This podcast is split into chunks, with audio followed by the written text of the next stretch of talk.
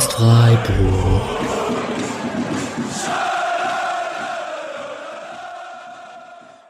Dann hallo und herzlich willkommen zur 185. Episode des Podcast Freiburg am Donnerstag, den 9. März 2023 um 20.22 Uhr, genau 38 Minuten vor dem Anpfiff des rein vom internationalen Namen her vielleicht größten Spiels der Vereinsgeschichte des SC Freiburg.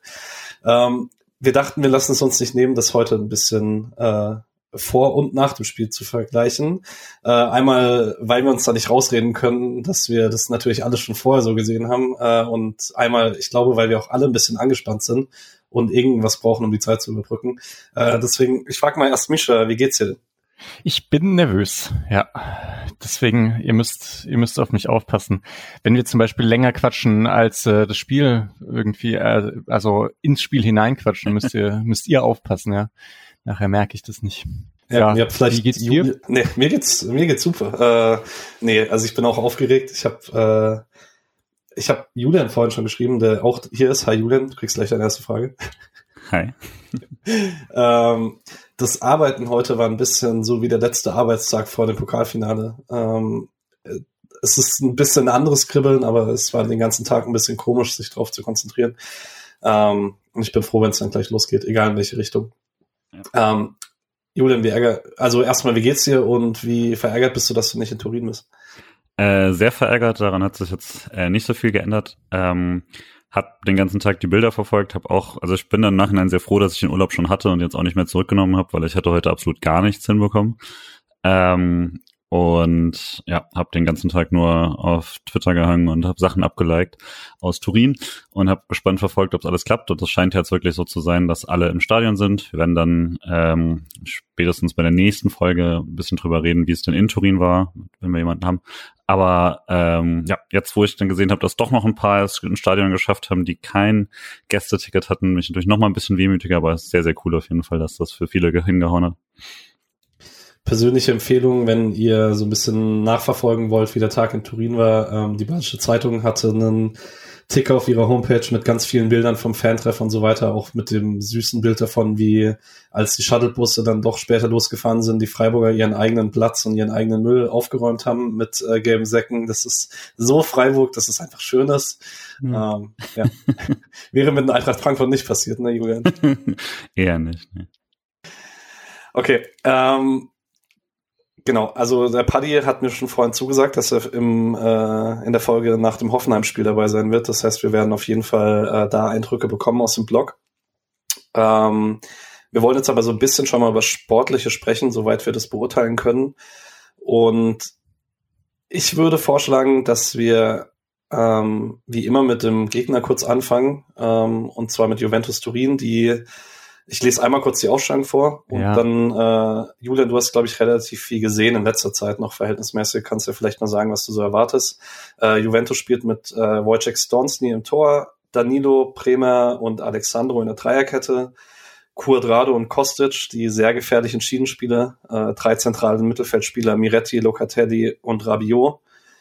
Die Maria so überall wahrscheinlich, aber äh, mal aufgestellt hinter Dujan Vlaovic. Ähm, Julian, was kann man denn erwarten von Juventus Turin? Ja, will mich aber absolut nicht zum Experten machen oder sowas. Ich habe jetzt die letzten beiden Spiele habe ich, hab ich ein bisschen was gesehen. Ähm, und ja, es ist letztlich eine wirklich italienische Mannschaft. Also wenn Napoli das Anti-Italien ist, wie Glasner gesagt hat, dann ist Juve das nicht. Ähm, und da dann eben tatsächlich trotzdem eine Abwehr, die sehr äh, tief steht grundsätzlich, ähm, die jetzt nicht super hoch presst oder sowas. Das ist kein Team, das einen über den ganzen Platz jagen wird oder so. Und auch immer wieder wirklich fünf, zehn Minuten, in denen sie sich wieder fangen, kontrollieren und äh, runterkommen. Aber auch eben, du, also die haben da vorne mit Di Maria sowieso und insgesamt einfach so eine Qualität. Wenn du die zu lange am Strafraum lässt, dann äh, funktioniert das auch meistens, ähm, dass sie eben dann so einen kurzen Belagerungszustand, dann werden sie irgendwo durchbrechen. Ähm, deswegen quasi, ich wüsste jetzt nicht, wie man die Maria aus dem Spiel nimmt. Äh, das haben schon ganz andere versucht und sind gescheitert. Aber ein schlechtes Di Maria-Spiel würde auf jeden Fall sehr helfen. Für Bundesliga-Gucker, ich meine, äh, ein Team, das sehr viel flankt für eine Top-Mannschaft, ähm, ist jetzt nicht so überraschend, wenn man Kostic auf dem Feld hat und äh, die Flanken wird man kennen. Hat man in der Vergangenheit nicht so schlecht verteidigt, aber hat man auch ein paar Mal blöde kassiert. Von daher äh, hoffe, heute fällt da keiner rein. Misha, erwartest du Manndeckung von Sildilia gegen die Maria? Äh, gute Frage. Könnte schon sein, dass er, dass er rausrückt, ne? Ähm, die gegen Wirtz war es teilweise. Ja, why not? Ich meine, ich frage mich schon, was die, was die in der Dreierkette hinten gegen die Maria und Vla, Vlaovic, Vlajovic dachte ich, nee, Vlaovic heißt er dann, ja, ähm, machen. Wahrscheinlich wird da schon irgendjemand rausrücken. Du? Äh, ja, ich weiß nicht, also Streich hat wohl, ich habe es jetzt nur gerade mit einem Auge gelesen, äh, hat wohl im Interview gesagt, dass man zwar personell gleich spielt wie am Samstag, aber defensiv ein paar Sachen anders macht. Hm. Vielleicht ist es dann tatsächlich ein 3-4-3 statt ein ja. 3-5-2. Ähm, ich habe äh, tatsächlich, das äh, hätte ich gerne in der letzten Podcast-Folge noch angebracht. Jetzt werde ich den Punkt hier noch kurz los. Ich habe äh, nach dem Gladbach-Spiel ziemlich lange mit Nick drüber geschrieben, warum äh, man so häufig jetzt in Spielen, die man eher defensiv angeht, mit dem 3-5-2 spielt und nicht wie früher den Gegner mit dem 4-4-2 einfach nervt. Ähm, und Nicks Beobachtung war, dass man es das sehr häufig vor, an Anfang von englischen Wochen macht mit dem 3-5-2, weil die Laufwege kürzer sind und man sich ein bisschen Kräfte spart, wenn man äh, den Ball nicht hat. Ähm, mhm. Und ich denke mal, Kräfte sparen kann man heute auf keinen Fall erwarten. Ich erwarte auf jeden Fall einen aggressiveres Freiburg vielleicht gegen den äh, Ball, mit ein bisschen mehr Bedacht darauf, auch mal Bälle zu erobern. Ich weiß es nicht. Ich habe heute Mittag in der Gruppe sonst noch geschrieben, was mir bei Juventus ein bisschen Hoffnung macht, ist, dass es also Spiele gegen Bayern oder auch gegen Leipzig, da sah Freiburg ganz oft sehr schlecht aus, weil man keinen Moment Ruhe bekommen hat. Nicht im eigenen Spielaufbau, aber halt auch nicht, wenn der Gegner im Ball war, Ballbesitz war. Und Juventus ist zwar ein Top-Team, aber jetzt keins, das irgendwie so bei 90 Minuten Dominanz ausstrahlen möchte mit einer hohen Pressinglinie oder sehr viel Ballbesitz, sondern man sagt halt auch ab und zu mal, okay, man stellt jetzt einfach den Block und lässt Freiburg den Ball und ich glaube, dass Freiburg dann besser ist. Ja, das kann ich mir auch gut vorstellen. Also jetzt hast du viele, jetzt hast du viele Sachen gesagt, auch das mit dem 442 noch, weil da wollte ich eigentlich ohnehin irgendwann mal genauer mit euch drüber sprechen, dass man halt langsam, glaube ich, echt sieht, dass im Pressing nicht mehr so viel Fokus auf im Training nicht mehr so viel Fokus auf Pressing gelegt wird und ohnehin diese Mannschaft nicht mehr so danach ausgerichtet ist, ist eigentlich ein, äh, eine Riesenveränderung ähm, vom Spielstil, von der Spielphilosophie her unterstreicht, die man jetzt so letztes Jahr vielleicht schon ein bisschen, aber dieses Jahr halt so vollzogen hat, mit einem vollkommen anderen Fokus. Das ist eigentlich krass. Und ich weiß jetzt aber irgendwie noch nicht so richtig, was das für ein Spiel gegen Juve bedeutet. Ich meine, wir haben manchmal gesehen, was es für ein Spiel gegen Top-Teams bedeutet hat, die sehr aktiv sind, aber das, was du jetzt gesagt hast, das kann schon Freiburg auch ähm, entgegenkommen. Also das, das, ich meine, ich glaube, Juve wird sich, hätte sich wahrscheinlich äh, gegen eine Pressing-Mannschaft auch nicht hinten den Ball abluchsen lassen, weil die halt äh, ja, so wie ihr jetzt gesagt habt, eher konservativ spielen und dann ist ja vielleicht dieser Fokus auf die Offensive ganz gut, den, den Freiburg dieses Jahr hat. Äh, auch wenn ich nicht glaube, dass das bedeutet, dass man jetzt irgendwie groß eine Chance hat oder so. Aber so in der Tendenz könnte es vielleicht passen. Ich weiß es nicht. Julian, in den letzten Tagen wurde ziemlich viel über Vincenzo Grifo gesprochen. Ähm, darüber ist, glaube ich, auch so ziemlich alles gesagt. Ähm, ich habe so ein bisschen Schalloy in Erinnerung in Topspielen bei EM und so weiter. Äh, siehst du eine Chance, dass er der X-Faktor wird heute Abend? Ja, voll. Also tatsächlich. Ähm, ich, da ich jetzt mal auch von ausgehe, dass es mehr so ein 3-4-3 wird, äh, denke ich dann, dass er jetzt weniger so den, den wirklich tiefen Lauf durch die Mitte oder sowas macht, aber äh, und Juve wird nicht, glaube ich, nicht hoch genug schieben, als dass er jetzt einfach so ein Mit, äh, Mittellinienweiterleitung äh, annehmen kann und dann irgendwie durchbricht oder so. Oder kein Bochum-Tor schießt, weil ich fürchte, keiner von denen lässt sich so den Ball abluchsen. Ähm, aber auf jeden Fall finde ich gerade so eine Gradlinigkeit äh, wirst du da auch brauchen. Deswegen ist es schade, dass jetzt aktuell Doan nicht irgendwie in Topform ist oder sowas, aber ich finde auch bei so einem Gegner passt dann so ein Scholley als Typ deutlich besser, der sich in der entscheidenden Situation einfach mal durchtankt, weil ich fürchte, an Dribbelkunst sind sie durchaus ganz gut gewohnt.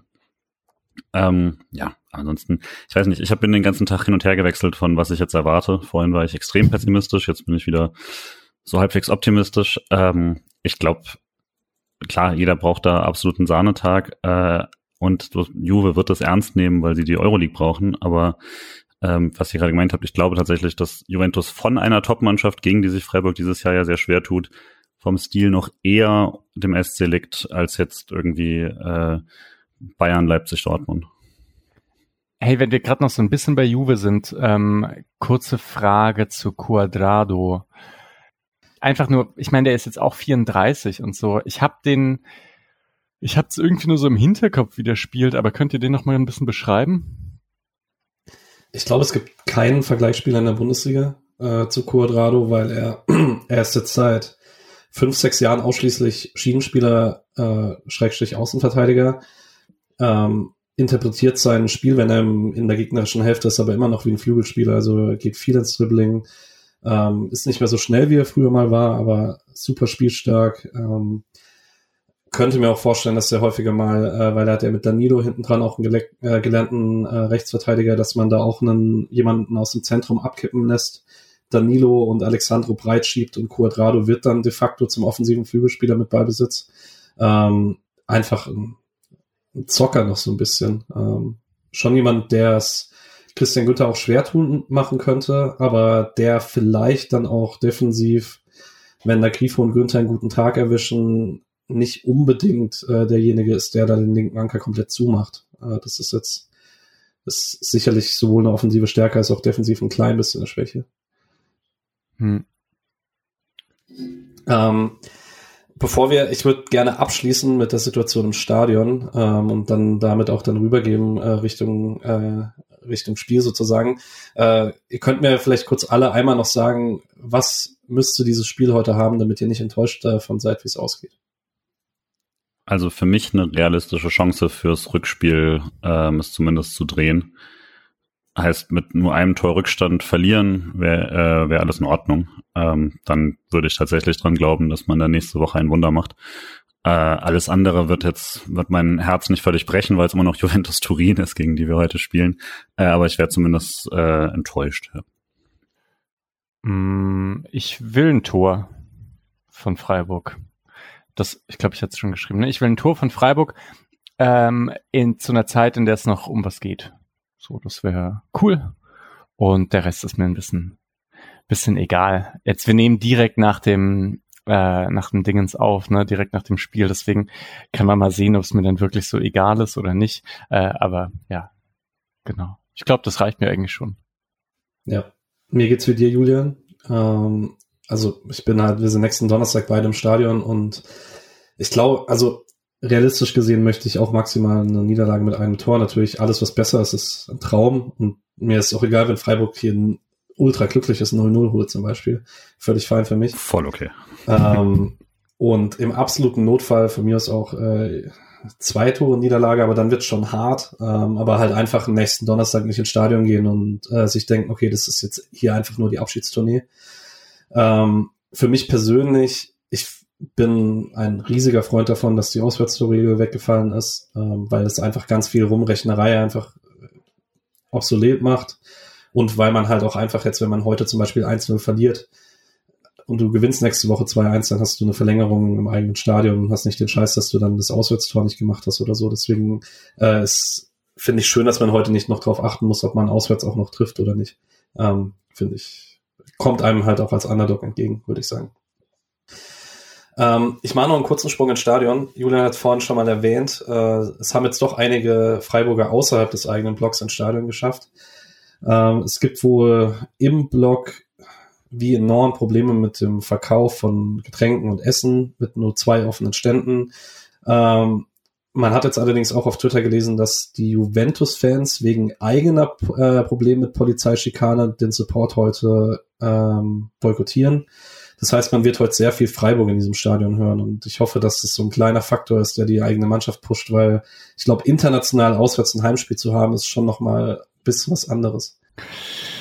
Gut, ähm, dann würde ich sagen, lassen wir es an der Stelle bei einer knappen Viertelstunde. Ähm, für euch wird jetzt ein Sprung folgen und das Spiel ist vorbei. Äh, wir widmen uns jetzt äh, RTL und Steffen Freund und Marco Hagemann ähm, und hören uns dann nach dem Spiel wieder. ich bin sehr gespannt, was passiert und ich habe sehr viel Vorfreude. Haben wir erwähnt, dass Pogba nicht spielt? Nee, haben wir nicht erwähnt. Können wir nachher vielleicht besprechen. ja, freue mich auch sehr drauf. Jo, ich auch. Bis später. Bis Ciao. Dann.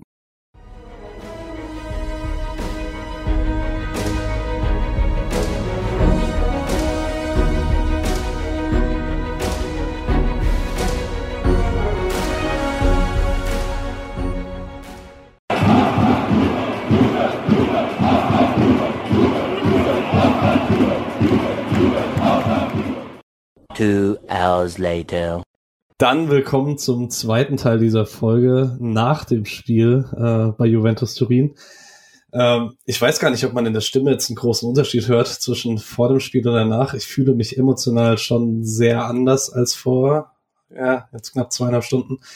Ähm, Julian, ich fange mal mit dir an. Du hast vorher gesagt, äh, maximal ein Torunterschied, äh, Hoffnung auf nächste Woche, dann zufrieden. Gilt das jetzt auch noch? Ja, also ist natürlich immer was anderes, wenn das Spiel dann läuft und sowas. Und als dann das Tor tatsächlich gefallen ist, bin ich schon richtig ausgerastet und hat dann sehr weh getan, als das zurückkam. Aber insgesamt auf jeden Fall. Also jetzt äh, bin ich optimistischer als vor dem Spiel, dass man es irgendwie magisch schaffen kann, weiterzukommen. Und äh, finde auch gerade so, wie man dann irgendwann im Spiel war, hat mir mehr Mut gegeben, als ich äh, vorher hatte mit einem mit viel Glück und mit nochmal so viel Einsatz und äh, dann auch noch Fans, noch mehr Fans im Rücken, als man eh schon hatte, hatte. Vielleicht geht was. Misha, wie ist es bei dir? Ja, bin bei dem Tor auch richtig ausgerastet und war sogar gar nicht so enttäuscht, als es zurückgenommen wurde. Also irgendwie war diese, war diese Energie immer noch in mir drin, dann ähm, ja, er flaute sie langsam ab. Ich bin sehr zufrieden. Ich bin, ich bin richtig happy. Und ja, also ich meine, wir reden gleich drüber, wenn es irgendwie doof läuft oder so, kann man noch 3-0 verlieren oder so, aber das hätte man gegen Gladbach oder Leverkusen auch. Also ähm, ist, ist halt so. Ich bin hin und weg von diesem Abend. Ja, genau. Patrick, wie sieht's bei dir aus? Wie war dein Abend zu Hause? Ähm, ich bin ganz ehrlich, ich habe irgendwie das ganze Spiel über nicht realisiert, dass Freiburg da gegen Juventus Turin spielt. Also ich habe, das hat es mir tatsächlich auch ein bisschen schwierig gemacht, dieses Ganze so emotional aufzubauen, weil es für mich so surreal war, dass diese Mannschaft, für die ich bin, halt der Freiburg ist in einem internationalen Spiel gegen Juventus. Ähm, war auch sehr laut beim potenziellen 1 zu 1. Ähm, dann auch sehr enttäuscht, als es zurückgenommen wurde. Sorry ähm, an meine Nachbarn. ja, bei mir ist selber, glaube ich. Ja, und Alex kann ja leider nicht bei uns sein, gerade weil der noch in der Tante Käthe sitzt oder gerade auf dem Heimweg ist. Aber deswegen hat er uns eine kurze Sprachnachricht geschickt. Dann halt so ein kurzes Statement von mir. Und ähm, das Einzelne muss man mitnehmen. Aber eigentlich wollte ich nur kurz eine Sprachnachricht schicken, die der liebe Julian dann bestimmt reinschneidet, um zu sagen, diese zehn Sekunden glauben, dass Lukas Höhler gerade in Turin ein Tor reingeschraubt hat, ähm, die werden mir nicht mehr genommen. Absolute Ekstase, LH9. Perfekt. Ähm, ansonsten, nö, eigentlich war's das. Den Rest besprecht ihr sicherlich alles in Ruhe. Gibt ja noch ein Rückspiel. Und da wird gerockt und die Freiburger Stadt wird brennen. Weiter geht's. Viel Spaß bei der Aufnahme. Ja, danke, Alex. Ähm, ja, ich weiß gar nicht. Ähm, ich glaube, ich würde gerne, bevor wir ins Spiel einsteigen, äh, kurz darüber diskutieren, was ich. Ich hätte echt nicht bei Transfermarkt reingehen sollen, weil das hat mir schon wieder die Laune verdorben, weil da konnte offensichtlich keiner das Spiel genießen. Ähm, aber ich habe jetzt auch bei Twitter ein paar Mal den Punkt gesehen, ähm, ist es besorgniserregend, dass man wieder nur einen Torschuss hatte und nicht äh, zu Torchancen kommt? Ja, vielleicht auch Plan. Ich weiß es nicht. Also Streich hat ja große, eine große Schwäche für italienische Trainer und es wäre nur zu italienisch, wenn man sagt, man versucht sich 90 Minuten hinten reinzustellen, kassiert dabei ein Gegentor. Im Rückspiel versucht man sich nochmal 45 Minuten hinten reinzustellen, stellt dann auf 4-4-2 um, macht in der 90. Minute das 1-0 und gewinnt es dann in der Verlängerung. Deswegen, also Ja. Ist ein sehr spezifischer Plan, um ehrlich zu sein. Stimmt schon, hätte aber, also ich meine, fast wäre es 1-1 ausgegangen, also, ja. Hm, ja, ich weiß nicht. Also klar, offensiv war es nicht so geil. Also im, im vorderen Drittel, ehrlich gesagt, habe ich mich auch manchmal ganz schön geärgert. Wenn Freiburg dort den Ball hatte, sah es total planlos aus, muss man echt sagen. Und also nicht auf eine, auf eine gute, also planlos, nicht auf eine Art und Weise, wo man sagt, man versucht halt nur sichere Bälle zu spielen, sondern so planlos, dass man dann hinten rumgespielt hat, nach vorne gespielt hat und dann den Ball verloren hat und dann trotzdem irgendwie noch äh, ein bisschen Probleme hatte dann bei, bei Kontern, ja. Aber also, wenn du noch mal ganz kurz zu den Transfermarktsachen äh, rübergehen möchtest oder sonst irgendwo, ein schlechtes Gefühl zu diesem Spiel baut sich bei mir nicht auf. Also auch, auch da, dadurch, dass man offensiv jetzt nicht die krassen Abschlüsse hatte. Ich weiß nicht, wie es jetzt bei dir aussieht. Ähm, also ich warte, ich war auch ein paar Mal frustriert während dem Spiel, ähm, was aber dran lag. Ich habe es auch in die Gruppe geschrieben. Ähm, Streich hat ja vor dem Spiel auf der Pressekonferenz ja betont, dass er sich Mut wünscht, wenn man selber am Ball ist. Und ich finde, das hat man nicht gesehen. Äh, man hatte teilweise Chancen auf äh, Durchbrüche, hat sich dann aber den mutigen Pass nicht getraut, ist dann weiter aufgerückt mit mehr Feldspielern, hat dann probiert, so den Block zu knacken und hatte dann aber nicht genug Passqualität und dann trotzdem eine schlimme Kontersituation, wenn man den Ball verloren hat. Ähm, und das hat für mich nicht so richtig Sinn gemacht.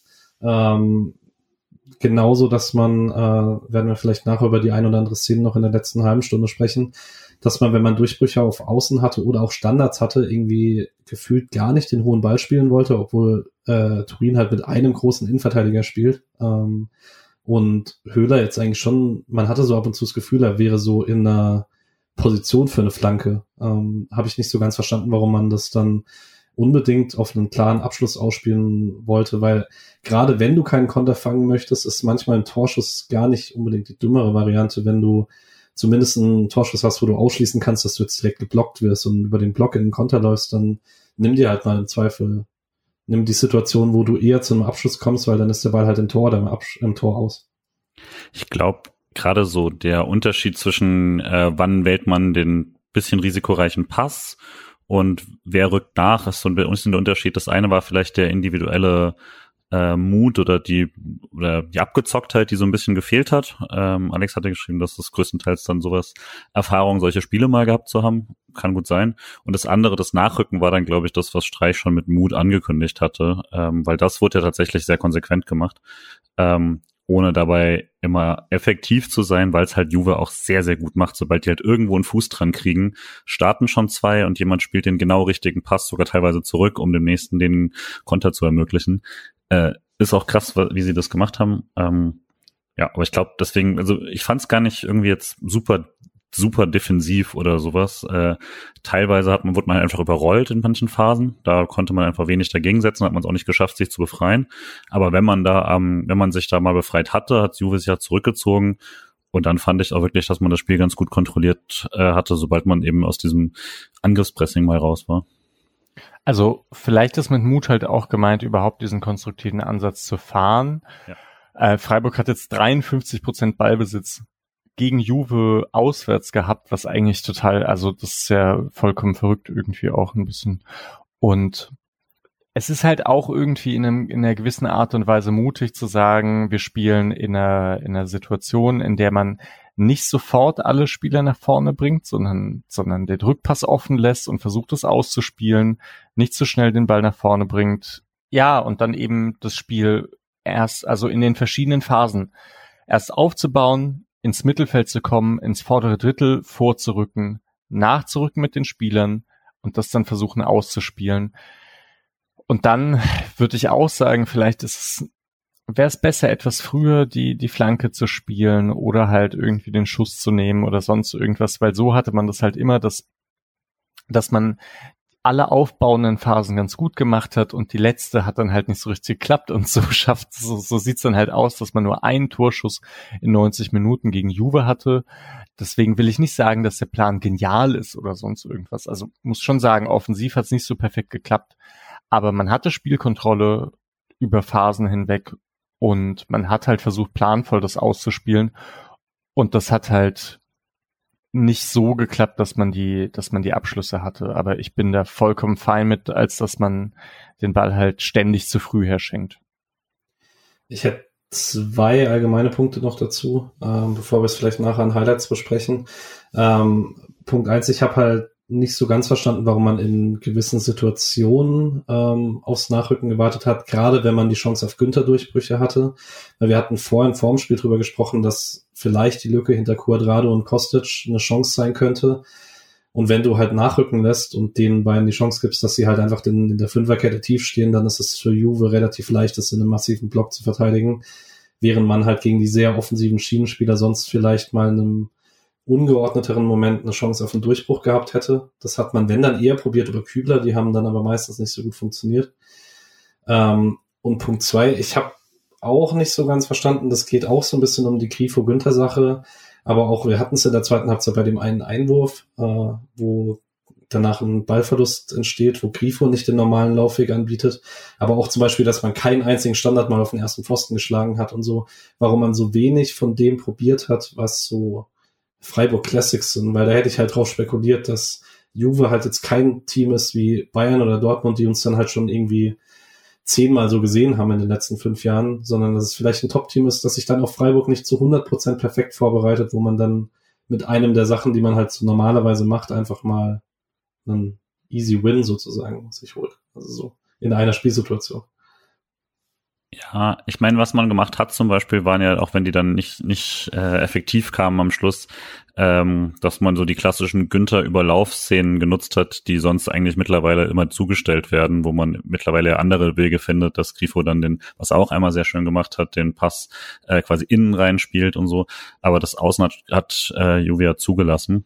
Ähm, ja, also würde auch sagen, dass äh, man so manche Sachen, die eigentlich einfach funktionieren, so ein bisschen zu wenig gemacht hat. Ähm, wird aber auch diesen einen Torschuss so ein bisschen in Relation setzen, weil ich immer finde, also eine Torschussstatistik ist letztlich weniger relevant, als wie oft habe ich den Strafraum, äh, wie oft habe ich den Ball irgendwie semi-gefährlich am und im Strafraum. Das war immer noch nicht super viel, aber das war auf jeden Fall mehr, als man bei einem Torschuss denken könnte. Und dann fehlt ja auch nur, dass er einmal blöd durchrutscht und dann äh, da sieht man zum Beispiel eben beim aberkannten Tor, was dann sehr schnell möglich ist. Also deswegen würde ich sagen, ein Torschuss gibt die ganze Sache jetzt nicht, nicht fair wieder. Ja, ja, das stimmt. Also, also wir kommen ja auch gleich zu den Highlights. Ist, ja, ähm, genau. Ich wollte noch sagen, dass halt Juve, also ich weiß nicht, wie gut sie sich auf Freiburg vorbereitet haben, aber sie konnten sich halt sauschnell taktisch anpassen. Ich fand es eigentlich echt krass. Gerade diese Anfangszeit, Freiburg hat sehr, sehr gut irgendwie äh, tiefe Ballzirkulation gehabt und dann hat es relativ schnell nicht mehr so gut funktioniert. Ähm, und es schien mir eine Mannschaft zu sein, die das halt selber checkt. Also jetzt gar nicht, dass da ein Trainer von außen sagt, jetzt müssen drei vor, jetzt müssen zwei vor, rückt mehr raus, rückt weniger raus oder so, sondern die, die verstehen dieses Spiel einfach recht gut. Äh, das ist schon, schon beeindruckend. Und jetzt irgendwie auch, finde ich, krasser als bei deutschen Top-Teams. Wie würdest du denn sagen, äh, ging Spiel los? So die, ich würde sagen, wir machen es ein bisschen länger als fünf Minuten. Wie war denn die erste Viertelstunde so? Genau, erste 10 bis 15 Minuten fand es halt beeindruckend, wie gut die tiefe Ballzirkulation von Freiburg funktioniert hat. Also Juve im 3-5-2, ne? Und ähm, Freiburg hat es einfach ausgespielt über Flecken, wie man es halt eigentlich kennt, ne? Also auch da schon recht flexibel mit mal Zildi der Vorrücken, mal Höfler zurückfallen und so und dann ähm, hat man halt wirklich irgendwie ein, zwei Szenen, in denen man Juve anlaufen lässt und das ausspielt und nach vorne kommt und man hat dann auch eine ganz gute Szene, wo es wo es so eine Flanke Richtung Schaller gibt und gar kein Vorwurf an ihm, der Ball springt ihm ein bisschen weit weg von der Brust und so und er ist da ja auch recht alleine, aber das war, das war von hinten nach vorne ausgespielt gegen Juve und das fand ich, fand ich stark eigentlich, ja. Und gegen den Ball fand ich es auch ganz gut. Also am Anfang ist man im 3-4-3 angelaufen. Also ich glaube durchgängig, aber am Anfang ist man auch häufiger noch nach vorne angelaufen. Man hat klar gesehen, dass ähm, die drei Angreifer sollten jetzt nicht einfach nur stupide die Innenverteidiger anrennen, sondern beides, ne? Also auch äh, Rabiot mal decken, auch zurückfallen, wenn die Passwinkel nicht optimal sind. Aber ähm, auch das sah eigentlich, fand ich gut aus. Nicht so, dass man Ich glaube, man hatte keinen hohen Ballgewinn, aber man konnte Juve behindern, würde ich sagen. Ja. Hat es euch auch gut gefallen am Anfang? Ich weiß gar nicht. Also ich hatte es so ein bisschen negativer am Anfang erlebt. Also ähm, so es ging relativ schnell ja ganz gut, wenn man es eben mal das erste Pressing überspielt hatte, dann so dritte, vierte Minute auch schon vor dieser Flanke, die du erwähnt hast, da hatte man dann Zeit und Ruhe und so. Aber bis auf diese zwei, drei Minuten, da war, fand ich, hatte Juve es noch ziemlich einfach, so umzuschalten mit zwei, drei guten Pässen und Bewegungen. Und dann hatte Freiburg bisschen arg viel Raum offen dafür, dass man selber gar nicht groß aufgerückt war eigentlich. Äh, da fand ich auch so, also da hat der äh, Flecken einmal so richtig viel Glück, ähm, als er den irgendwie fast da ins kurze Eck kassiert hätte oder so. Gar nicht ganz genau gesehen, wie der eigentlich springt, aber das sah schon nach Torwartfehler aus. Und dann irgendwann doch diese, äh, äh, diese absurde Ecke, aber ich glaube, die war später.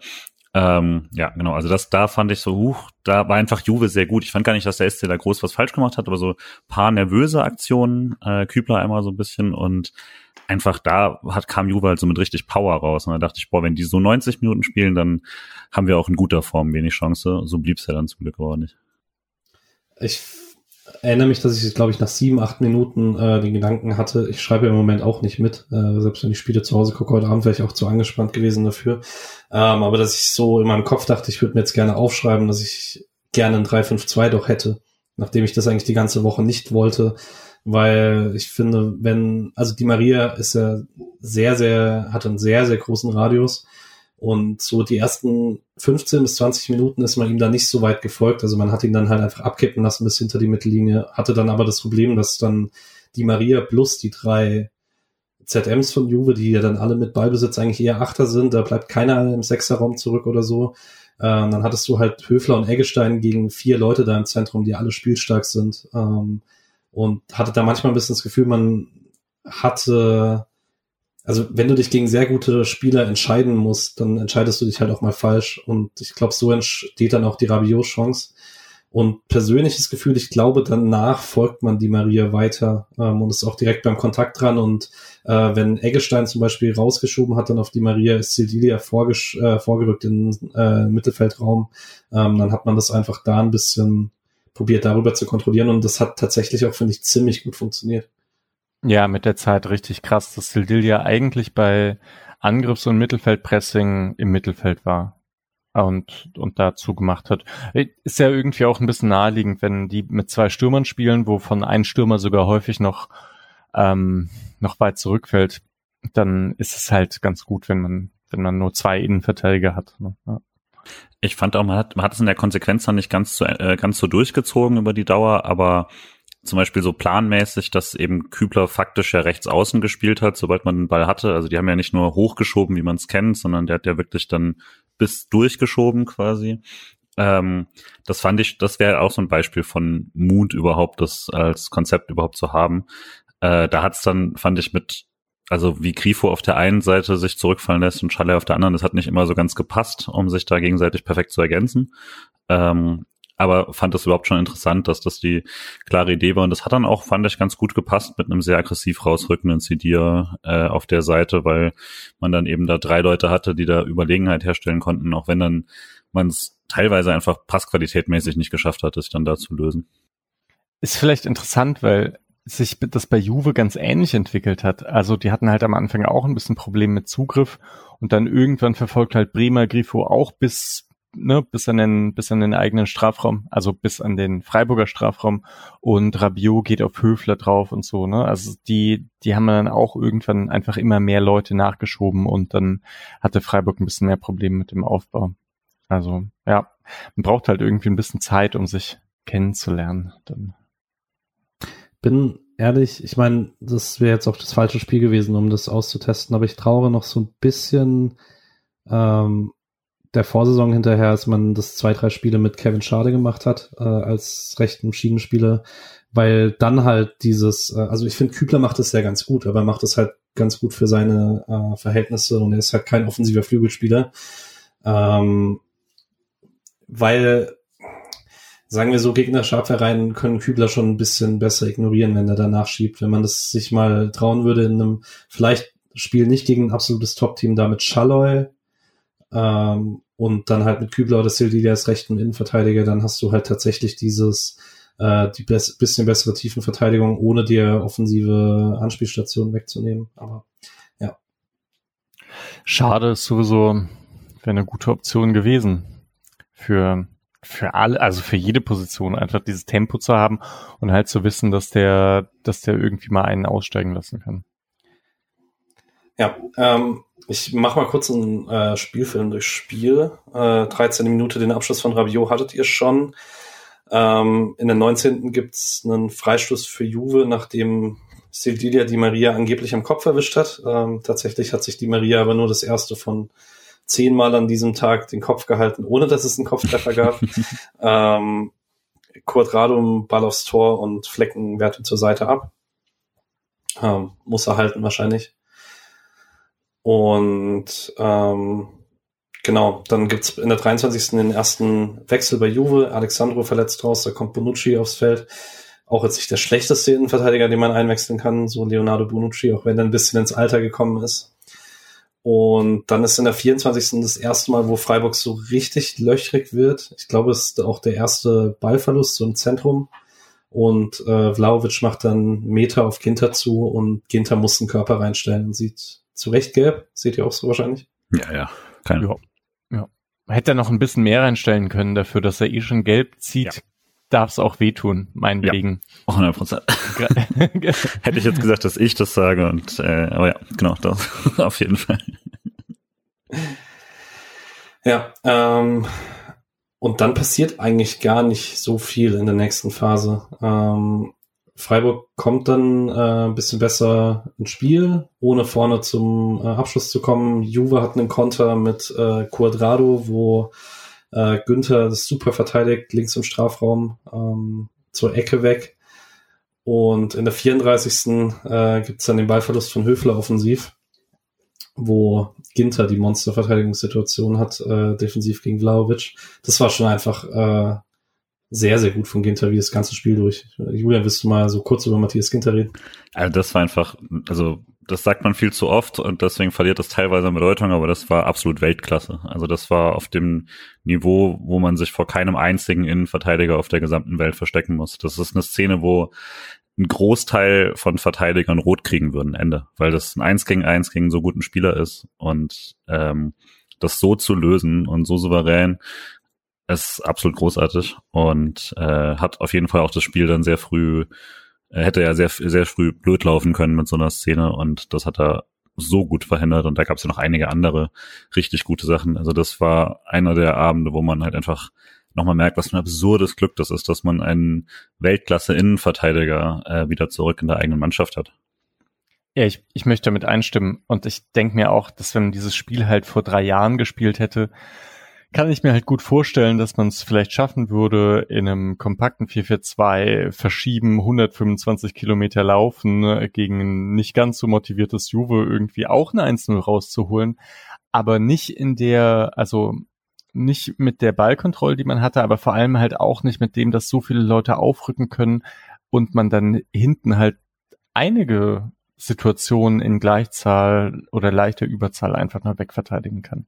Das ist halt so ein so eine Sache, also ja, die, die kommt jetzt gerade erst. Ich frage mich halt auch, obwohl ich habe Robin Koch fand ich halt so geil, ne? Aber ich weiß, ich weiß nicht mal, ob der das äh, geschafft hätte. Ginter ist schon schon sehr gut auch einfach in so große Räume abdecken. Ja, ja und Linat ist halt auch eine Klasse besser jetzt, als es war, als Robin Koch da war, muss man ehrlich sagen. Genau. Ähm, ich möchte noch kurz, äh, weil wir waren jetzt voll des Los über die Szene. Ähm, wir hatten es in der Halbzeit schon in unserer WhatsApp-Gruppe von der Szene offensiv.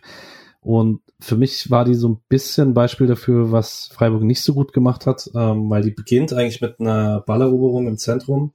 Grifo hat dann den Ball, hat den Durchsteckpass auf Günther frei, spielte nicht, ähm, verlagert dann nach rechts. Kübler könnte Eggestein in den Strafraum schicken, spielt den auch nicht.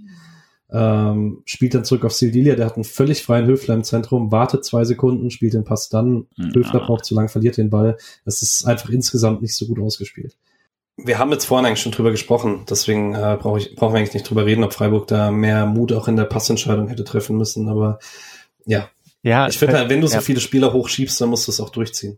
Es ist halt richtig schwierig, glaube ich. Also das auf dem Platz zu entscheiden, wenn man sich, ich weiß, ich weiß ja nicht, was die Ansagen sind vorher und so weiter, aber wahrscheinlich denkt man schon, man versucht das Spiel konstruktiv aufzubauen, langsamer aufzubauen, auf die auf die richtige Situation zu warten und erst ähm, dann vorne reinzuspielen, wenn genug Leute nachgeschoben haben. Und wenn man deswegen halt so hin wieder abwarten muss, dann halt den richtigen Moment zu erwischen, in dem man nicht mehr abwarten muss, äh, aber der Moment ist natürlich auch nicht 100% klar, ne? Also gegen Juve, die mit einer Dreierkette spielen und so wird man ja auch nicht irgendwie dann den perfekten Laufweg erwischen, sondern irgendwann muss man halt Risiko gehen und so. Das ist, glaube ich, richtig schwer zu entscheiden. Und da, das ist sicher der Kritikpunkt, ne, auf ganz hohem Niveau, den man jetzt am, am stärksten machen kann, dass man dort dann äh, häufig dann den Moment nicht so erwischt hat und dann doch wieder zurückgespielt hat und dann die Situation ganz irgendwie verschwunden ist. Ja, also das ist, glaube ich, das hat ja irgendwie auch jeder gesehen, dass, dass da, dass man es dann hätte vielleicht etwas früher machen können, also den Pass spielen. Allerdings kann man das auch leichter im Nachhinein sagen, dass die Entscheidung zurückzuspielen und neu aufzubauen die schlechtere war als eine nicht ganz hundertprozentige Situation risikoreich äh, zu versuchen. Ja. Naja, das Problem ist eigentlich, äh, also vielleicht ist es dann doch nicht das perfekte Beispiel dafür. Äh, mich hat eigentlich mehr gestört, dass man dann oft den Ball dann doch gespielt hat, der davor riskant gewesen wäre. Nur man hat ihn eine Sekunde später gespielt, mhm. dass das Passfenster einfach schlechter war. Also man, ja, vielleicht ein bisschen tatsächlich eine Mutsache. Ähm, Ganz kurz, aber da ist, glaube ich, ja. wirklich, deswegen ist es leichter, glaube ich, so tief zu stehen, auf den, auf den Umschaltspiel zu, ähm, auf den Umschaltmoment zu warten, weil da weiß man ganz genau, jetzt oder nie, wir hauen alles nach vorne, alle rennen dahin und so, ne? Und in diesem Ansatz, den Freiburg hatte, war es halt immer so, oh, ne, lieber sicher oder lieber vorne rein oder so. Man muss sich halt immer entscheiden und vor allem müssen sich alle gleichzeitig entscheiden. Und das ist echt nicht einfach, glaube glaub ich zumindest. Und was man auch noch sagen kann, wenn Juventus halt kontert, dann sind die auch so gut individuell, dass es reicht, wenn da fünf, sechs Leute kontern. Und weil die, also es ist ja nicht so, dass dann zwei Innenverteidiger hinten bleiben und der Rest drückt alles auf oder sowas, sondern dann waren eigentlich immer mindestens die drei plus einer äh, zentral, der immer noch da war und so. Ähm, und das ist halt auch, weil sie im Zweifel eins gegen eins Situationen lösen können, teilweise eins gegen zwei Situationen lösen können. Den Luxus hat der SC natürlich einfach nicht. Ähm, und das macht dann auch sowas bisschen einfacher für Juventus Turin, wo wir dann doch noch nicht ganz sind. Jo. Ähm, Julian, willst du gerade noch anschließen? Äh, ich hatte zur Halbzeit ein bisschen das Gefühl, Freiburg rettet sich in die Pause so ein bisschen in den letzten zehn Minuten. Jetzt habe ich aber den Live-Ticker von Nick von der BZ offen. Und da gibt's in der 45. noch eine Abschlusschance für Quadrado und sonst war es davor eigentlich eher Situationen für den SC mal, aber keine Abschlüsse auf beiden Seiten, die zufrieden warst und das Pause war. Also mit dem 0-0 auf jeden Fall. Ich glaube, das war so ein bisschen, das ist ja immer so Eindruck der letzten Minuten. Und in den letzten drei, vier Minuten war Juventus wieder stärker. Ähm, und da hatte ich natürlich dann auch einfach die Angst, dass man jetzt so das, den berühmten psychologischen Zeitpunkt, bla bla, äh, kassiert. Ähm, ich fand aber so, also die ersten 20 Minuten war halt Juve eindeutig besser für mich. Also wirklich so, dass ich dachte, gut, selbst wenn der SC gut mitspielt, wird das hier sehr, sehr schwer, irgendwas zu machen.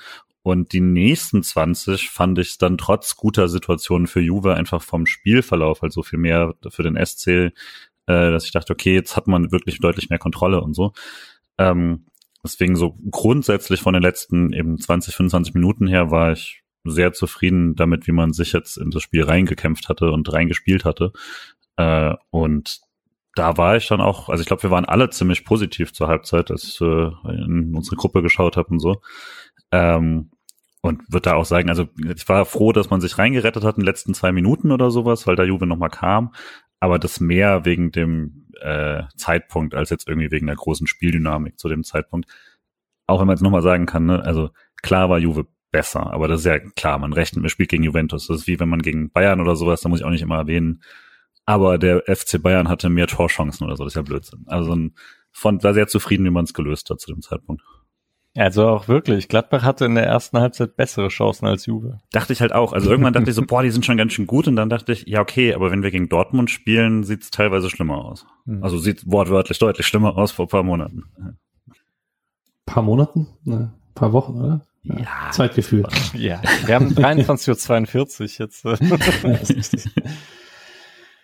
Ähm, war das jetzt ein, äh, ein Anhaltspunkt, direkt in die zweite Halbzeit zu gehen, ne? Ach so, Ja. ja, ja, geht. Ne? Ihr habt auch nicht mit Wechseln gerechnet, oder? Null. Nee. Ja. Aber auch nicht bei Juve. Juve äh, bringt dann allerdings Fagioli für Miretti. Vielleicht aber auch so ein bisschen, wenn man in der ersten Halbzeit wechselt, nutzt man, glaube ich, ganz gerne das Wechselfenster in der Halbzeit, weil es halt kein Wechselfenster kostet. Ähm, genau. Äh, und das Verrückte ist, ähm, ich hatte in der ersten Minute nach der Pause hatte ich das Gefühl, oh, Freiburg kommt hier echt gut raus. Äh, man hatte dann auch eine sehr gute Pressing-Aktion. Äh, man hatte aber auch direkt einen Fehlpass von Dienhardt, ganz, ganz schlimm in die Mitte, ähm, wo Juve dann eine Über Überzeitsituation glücklicherweise nicht sonderlich gut ausspielt. Ähm, und kriegt dann äh, auf der Gegenseite ähm, den Freistoß, den Grifo ganz komisch kurz ausführt auf Günther, also nicht auf Günther, sondern den Fuß vom Juventus-Spieler. Ähm, wo, das mussten wir für Alex erwähnen, Höhler sehr, sehr, in sehr, sehr schöner Manier die gelbe Karte zieht, weil Mhm. äh, man sagt ja immer bei taktischen Faust, man muss halt auch dafür sorgen, dass der Angriff vorbei ist. Der war vorbei. Erinnerte auch ein bisschen, es war doch Bonucci damals in, im, äh, Ja. im EM-Finale, oder? Oder gegen England? Oder was war das? Das war ja im Halbfinale? Finale, ja, ja. Ah, war Finale. Chiellini, glaube ich, gegen Saka. Ah, Was? Chiellini, ja, okay, stimmt, ja, ja. Mhm. Ja, da gab es schöne Memes, ne? Ja, ich fand, also das war sehr, sehr gut von Höhler. Generell, jetzt vielleicht als kleiner Vorgriff, mir hat Höhler in der zweiten Halbzeit auch ziemlich gut gefallen, was er da alles rausgehauen hat und auch nicht nur jetzt irgendwie als Kampfsau oder sowas, sondern auch gute Bewegungen, äh, sowieso gutes Pressing und so. Ähm, ja, fand da Höhler ziemlich gut. Aber dann eben, also wie gesagt, dieser, also was man vielleicht auch zu Lienhards Rettung noch sagen kann nach diesem Horrorfehler, er ist auch derjenige, glaube ich, der die Situation wieder rettet. Ähm, und dementsprechend da jetzt kein allzu dickes Minus, aber das war tough. Dann war es halt schon so wieder, in, äh, wie, wie zu Beginn der ersten Halbzeit mal kurz, dass Juve sich da halt relativ gut festgesetzt hat äh, vom Freiburger Tor. Ist halt krass, weil Lienhardt sowas nie passiert. Also irgendwie interessant, dass das mal, dass er da mal Risiko gegangen ist. Was dem SC nicht passiert ist in dem Spiel bis zur 53. Minute, war Kostic einen Ball auf den linken Fuß zu geben ohne Druck.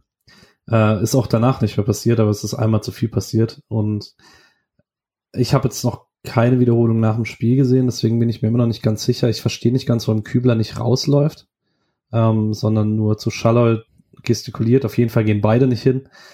Ähm, und ich weiß nicht, was ich sagen soll. Diese Flanke ist halt ein Traum. Also Sogar- kannst du nicht besser schlagen, als Kostic die schlägt und dann kann Di Maria einfach voll mit Tempo reingehen und Günther verteidigt es oft schlecht gegen einen laufenden Flügelspieler, aber ich würde fast sagen, da siehst du als Abwehrspieler einfach erst einen halben Schritt zu weit weg, aber das ist auch so sehr schwer zu Ja. verteidigen. Ja, ich glaube, man sieht so ein bisschen bei Kübler in Echtzeit den Denkprozess, weil ich erstmal logisch finde, dass er sich fallen lassen würde, aber es ist halt Kostic und deswegen darf er es nicht. Und dann rückt er ja auch noch raus, aber halt zu spät. Und die Flanke kommt halt sehr, sehr gut. Günther ist da nicht sehr gut dran, aber ich würde auch sagen, idealerweise sollte die komplette Abwehr eins runterrücken. Einfach weil so stehen sowohl äh, Ginter als auch Sidia arbeitslos vorne. Einer arbeitslos ist gut, weil der sollte kurz quasi verteidigen können, wenn er hart flach reinkommt oder so. Aber zwei sind einfach zu viel. Und das ist natürlich schwer, immer zu organisieren, ist mir auch klar, ist auch ein guter Laufweg und alles. Aber also so ein diagonaler Laufweg ist für Günther auch super fies. Und idealerweise stünde dann da halt Lienhardt und ähm, Günther äh, hat, rückt dann eins hoch und Sidir hat den kurzen. Und da das alles so nicht passiert ist, macht's, kommt dann halt sehr viel zusammen mit einer perfekten Flanke und Einzelfall halt nicht toll verteidigt vom SC. Ich habe es halt nicht kommen sehen, muss ich auch zugeben. Also weil äh, einfach so so oft Juve durch die Mitte durchkommen ist mit guten Rückfallbewegungen oder Konter oder sonst irgendwas, wo ich dachte, das ist halt, wenn irgendwie was passiert, dann wird es halt so sein, dass die durch die Mitte durchbrechen oder halt so aus dem aus dem Zehnerraum irgendwo zu tief spielen und dann fällt das Tor. Und dass dann einfach halt eine Flanke ist in einen nicht gefluteten Strafraum. Also ich, irgendwo steht Vlaovic, oder? Also so gegen drei. Und dann gibt's halt im Prinzip einen freien Spieler, der einläuft und eine Flanke, die halt genau in diesen Laufweg kommt. Das ist krass. Also ja, das passiert, glaube ich, in der Bundesliga halt auch nicht so häufig. Ähm, dort wird halt auch eher geflankt, wenn so vier, fünf Spieler im Stra äh, oder vier Spieler im Strafraum sind und nachgerückt wird und noch irgendwas. Mm, ja, Kostic hat bei Frankfurt auch nicht drauf gewartet. Da kam die Flanke auch manchmal, wenn null Spieler im Strafraum waren. Kostic auf linken Fuß bedeutet Flanke. Das stimmt schon, ja, ja. Aber darauf war das Spiel ja auch noch mal krasser ausgelegt als bei, als bei Juve. Ja. Ja, also genau, Lienhardt muss halt dann, äh, muss halt davor verteidigen und weil sonst eben wird halt der gezogen und dann ist da halt einfach, also und da ist hinten dran dann Platz, aber idealerweise müsste er das halt nicht, weil Ginter dahin geht und das wäre dann besser aufgeteilt. So, weil eigentlich, also hinten dran, ich weiß gar nicht, wer, wer das von Juve noch ist, aber äh, hinten dran wäre ja auch noch einer von Juve gewesen, sogar wenn der irgendwie ganz blöd durchrutscht. Ach, und vielleicht war es sogar Quadrado. Ich habe jetzt leider die Szene nicht mehr, nicht mehr gefunden, gerade auf die Schnelle. Ähm, und da wäre idealerweise halt Günther gewesen. Deswegen beschwert er sich, glaube ich, auch nicht ganz zu Unrecht, dass da, dass er da hätte Hilfe bekommen sollen. Jo, also ja. und dann, ich weiß nicht, wie ging's euch nach dem Gegentor? Ich dachte, also klar, das holt einen so ein bisschen runter auf den Boden der Tatsachen. Ähm, weil vorher dachte ich die ganze Zeit, ey krass, 0-0, es bleibt weiter und weiter 0-0. Mm, und aber dann, also ich hatte auch erstmal das Gefühl, naja, ist ja, ist nichts passiert. Ein Tor. Wie ging's euch? Also ich hatte die fünf Minuten nach dem Tor ein relativ schlechtes Gefühl, ähm, weil Juve sich dann auch weiter festgesetzt hat. Und dann kommt der Doppelwechsel mit Doan und Keitel und ähm, dann war ich richtig pissig, weil Keitel dann direkt in der ersten Situation nicht Kontakt gegen die Maria für, mit einem Freistoß abgepfiffen bekommt und dann war ich das einzige Mal in diesem Spiel, glaube ich, so richtig auf 180, weil ich so frisches Gegentor. Die Maria ging mir eh auf die Nerven. Ähm, das war dann so richtig. Äh. Und dann finde ich, hat ich bin mir nicht ganz sicher, ob es Freiburg besser gemacht hat oder ob Juve einfach den Fuß vom Gas genommen hat. Wann, äh, mein, also ich habe mir aufgeschrieben, ab der 70. wirkte Freiburg auch platt. Also da, da hat man Günther und Grifo ganz schön pumpen sehen und Juve auch. Ich weiß nicht, ob das halt so ist, bei, wenn, wenn so spät gespielt wird, dass man einfach nach 22 Uhr langsam denkt, das war's jetzt. Also direkt nach dem Tor muss ich auch sagen, so die nächsten Minuten war ich erstmal ganz froh, dass man es so halbwegs beruhigt bekommen hat, äh, ohne dass es jetzt ähm, eben sofort ist. Also ging jetzt, ich glaube nicht, dass Juve in der Zeit eine größere Chance hatte danach, nach dieser äh, Freistoßaktion. Ähm, es hat sich jetzt aber auch nicht angedeutet für mich, dass der SC plötzlich trifft, äh, was ja dann aber gar nicht so lange gedauert hat, bis man ganz kurz ein Tor geschossen hat. Ja, da können wir eigentlich direkt drüber sprechen. Ähm, Standard Vincenzo Grifo. Ich weiß gar nicht, wer von Juvo unterm Ball durchspringt. Ähm, auf jeden Fall sieht Ginter den Ball nicht, äh, kriegt ihn vor dem Körper an beide Hände und es sieht ein bisschen aus wie eine Volleyballbewegung, auch wenn es ich glaube tatsächlich halt kein unbedingt beabsichtigtes Handspiel ist, aber würde dann auch sagen, er führt den Ball aktiv genug in Richtung Höhler, dass es wahrscheinlich ahnungswürdig ist. Ähm, man muss kurz sagen, bevor wir über das Handspiel sprechen, weil es ja eigentlich egal ist, aber wunderschöner Abschluss von Lukas Höhler. Ähm, ja. Möchte jemand widersprechen zur Schiedsrichterentscheidung oder gibt es Argumente, um das nicht zurückzunehmen? Mhm. Äh, ich würde nicht widersprechen. Ich würde vielleicht aber sagen, dass es für mich kein äh, klares Handspiel, also kein klares äh, illegales Handspiel ist, wenn er nicht treffen würde. Also ich glaube, dadurch erübrigt sich die Diskussion ja, weil es wirklich eine unmittelbare Vorlage ist, ne? Und das zählt oder ist das nicht mehr so? Das hat diese Saison nur noch beim Torschützen. Ah, ja, das okay. ist beim Vorlagengeber gilt die ganz normale Handspielregel. Ah ja. Hm. Aber er hat beide so Hände, oder? Er hat beide Aber Hände da, glaube ich. beide Hände und ich glaube, es ist allein ein VAR-Eingriff, weil es der Schiedsrichter nicht sehen kann, dass es ein Handspiel ist und dann ist es halt eine neue zu beurteilen. Also er hat diese Situation ja nicht äh, auf Nicht-Handspiel entschieden. Ja. Sondern er hat einfach gedacht, Ginter leitet den Ball nochmal weiter. Ich würde halt zumindest widersprechen mit dem Führen, weil ich glaube, die Handbewegung kommt erst nachdem der Ball ihn verlassen hat. Vorher trifft er ihn einfach in der Hand, die da nicht sein sollte. Kommt halt aus quasi unerwartet kurzer Distanz, aber vorher ist keiner dran, vermutlich. Ich glaube, wenn der Juve-Spieler ihn leicht berührt, das ist auf jeden Fall kein Handspiel. Wenn der Ju, ja, das ist nochmal. Das war auch meine Hoffnung in der Wiederholung tatsächlich, dass irgendwie noch äh, gezeigt wird, dass er mit den Haaren noch den Ball touchiert, weil dann ist es nach meiner Regelauslegung kein Handspiel.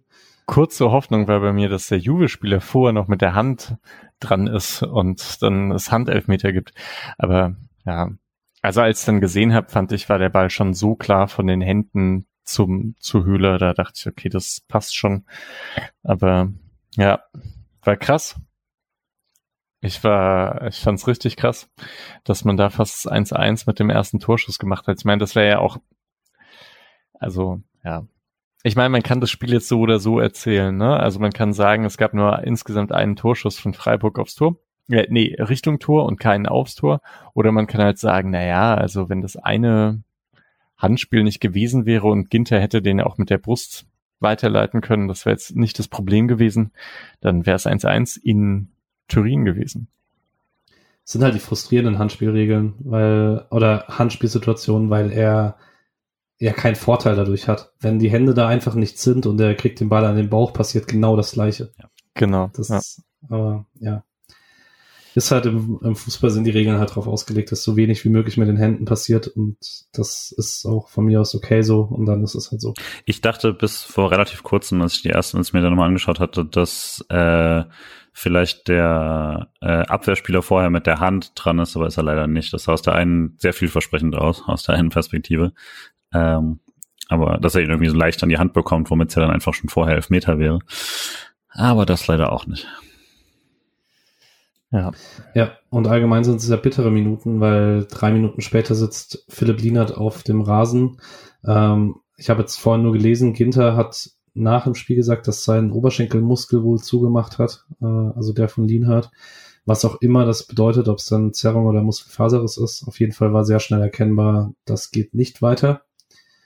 Ähm, und Manuel Gulde kam für ihn rein.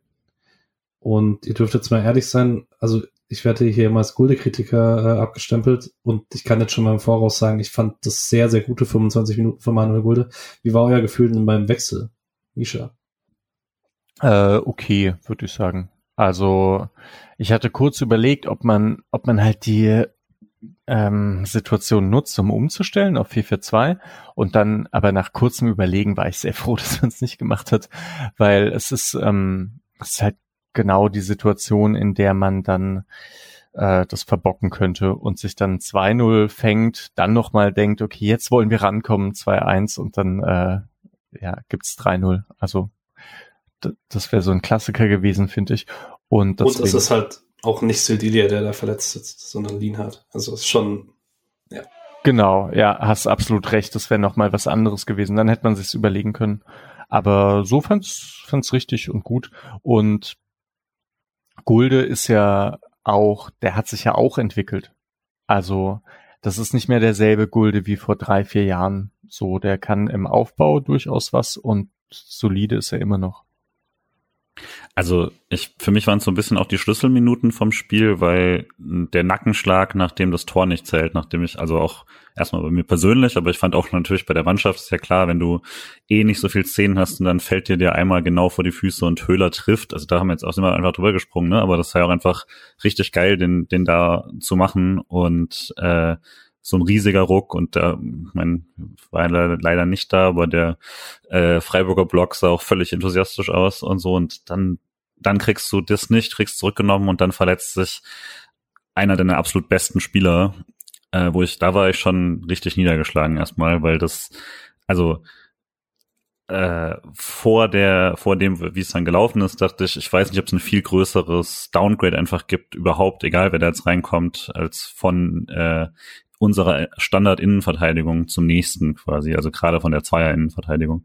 Ähm, und das war schon echt harter Schlag, finde ich, und würde dann eben auch sagen, äh, Manuel Gulde hat das absolut großartig gelöst in so einem, so einem Spiel äh, mit paar richtig guten Aktionen, auch nach vorne teilweise und sehr souverän gegen den Ball. Also ich war absolut begeistert heute Abend von Manuel Gulde ich glaube, das ist ja auch genau das, was so bei großen Spielen funktioniert, äh, äh, passiert auch, ne? Dass man dann halt da läuft nicht alles genau wie geplant, sondern dann, ja, verletzt sich halt irgendein wichtiger Spieler, ein anderer kommt rein, macht es irgendwie ganz gut oder vielleicht, vielleicht macht der auch den entscheidenden Fehler und man denkt, oh mein Gott, wie ist das gelaufen? Und dann, ja, äh, fand es jetzt auch, also mich hat's nicht so umgehauen, muss ich sagen. äh, mir hat ein Freund von mir geschrieben, dass äh, letztes Jahr bei Ihnen, Frankfurter, ähm, ja, als Hinteregger raus musste, raus war plötzlich äh, Touré die äh, die Spiele seines Lebens gegen Barca gemacht hat. Und äh, von daher, ich habe mich noch sehr dagegen gewehrt, Touré und Gulde zu vergleichen, aber äh, vielleicht gar nicht so schlecht. Also hat mir richtig gut gefallen. Und würde vielleicht generell sagen, so deswegen für mich auch Schlüsselmoment, ab da, wo es ja auch hätte irgendwie so voll kippen können und man kassiert jetzt noch ein zweites, noch ein drittes, war der SC die letzten 20 Minuten für mich klar die bessere Mannschaft. So, und dann muss man mal über Kieser sprechen. Was ist da passiert? Also, der hat sich irgendwie verletzt und ist dann wieder reingekommen und danach hat Juve hat es nur noch hinten reingestellt, oder? Da war doch irgendwas. Der ja, aber das war ja deutlich später dann erst, ne? Das war so erst zehn Minuten, also war so 82. oder sowas. Aber ich fand schon so, ja. seit, seit der 70. war, war der SC auf jeden Fall besser, hat wirklich durchgepresst und Turin hat das gemacht, was ich klischeemäßig von italienischen Mannschaften erwarte, nämlich plötzlich angefangen, eine knappe Führung zu verwalten, was nicht viel Sinn ergibt in einem 180-Minuten-Spiel, wo du die nächsten 90 auswärts spielst. Und da hätte ich erwartet, dass sie eher zumindest so spielen, äh, weiterspielen wie, wie normal. Und sie haben stattdessen was angeboten und ich fand, Freiburg hat das ordentlich genutzt, ohne jetzt irgendwie natürlich riesige Chancen daraus zu bekommen ohne überhaupt mal aufs Tor zu schießen. Aufs Tor, ne? Also ja, also es gibt in der 75. den wahrscheinlich besten Angriff des SC im Spiel, ähm, auch eingeleitet von Gulde. Dann äh, schickt Grifo Günther äh, Dings durch. Die Flanke wird abgefangen und dann hat man den sehr schönen Moment, wo Grifo da wieder in der Nähe ist und Gulde und Höfler dann letztlich zusammen äh, gegen die Maria den Ball erobern und äh, vom Grifo, also Grifo geht dann Richtung Strafraum und wird von Di Maria gefault und es gibt Freistoß, äh, Dings im 16er Eck und das ist dann der Torschuss, würde ich sagen. Ich möchte vielleicht nochmal ganz kurz sagen, Manuel Gulde gegenpresst Di Maria an, am eigenen 16er. Am eigenen 16er. Vielleicht den Satz kann man einfach nochmal so ja. Nur noch mal so ganz langsam. Ja. Also am Mut hat's nicht gemangelt. Ja. Also am, an der grundsätzlichen taktischen Einstellung hat's nicht am Mut gemangelt. Das kann man auf jeden Fall festhalten, ja. Aber ich glaube, von Guldes Selbstverständnis gehört er genau dahin. das glaube ich auch. Das macht mich manchmal ein bisschen wahnsinnig, wenn man nicht in seiner Rolle spielt, aber das hat sehr gut getan, auf jeden Fall. Ja. Ja, und dann gar kein so schlechter Freistoß von Grifo. Ich äh, denke mir halt immer, ich weiß nicht, ob äh, Stanzi ihn gescoutet hat vorher. Aber eigentlich Torhüter müssen da gar nicht mehr auf die Flanke verteidigen, weil Grifo nimmt den immer direkt aus der Position. Ähm, ja. Messi auch, geht trotzdem oft genug rein, ne? ja, richtig. Ich, der Grifo darf sich jeden Freischuss nehmen, den er möchte. Das ist voll okay. Ähm, hey, geiler Torschuss wieder. Grifo an allen Torschüssen beteiligt. Genau. Ähm, dann kommt in der 78. kommt bei Juve Moiskin für Philipp Kostic. Tut uns leider nicht den Gefallen, äh, in der ersten Minute direkt die rote Karte zu bekommen, äh, sondern hat in der ersten Minute direkt einen ziemlich coolen Konter, wo er über viele Meter in der Mitte einen Ball treibt. Ähm, und dann hat man, glaube ich, auch so eine 3 gegen 3 Situation. Äh, links rutscht dann, aber müsste dann schon Chiesa gewesen sein, die Flanke ab und Flecken fängt den. Und kurz darauf äh, gibt's wieder einen Konter für Juve und Kesa bleibt dann beim Passversuch, glaube ich, hängen am gegnerischen Strafraum. Und das äh, zwar mit dem Knie, wo er jetzt erst am Comeback ist vom Kreuzbandriss. Und humpelt dann auch direkt.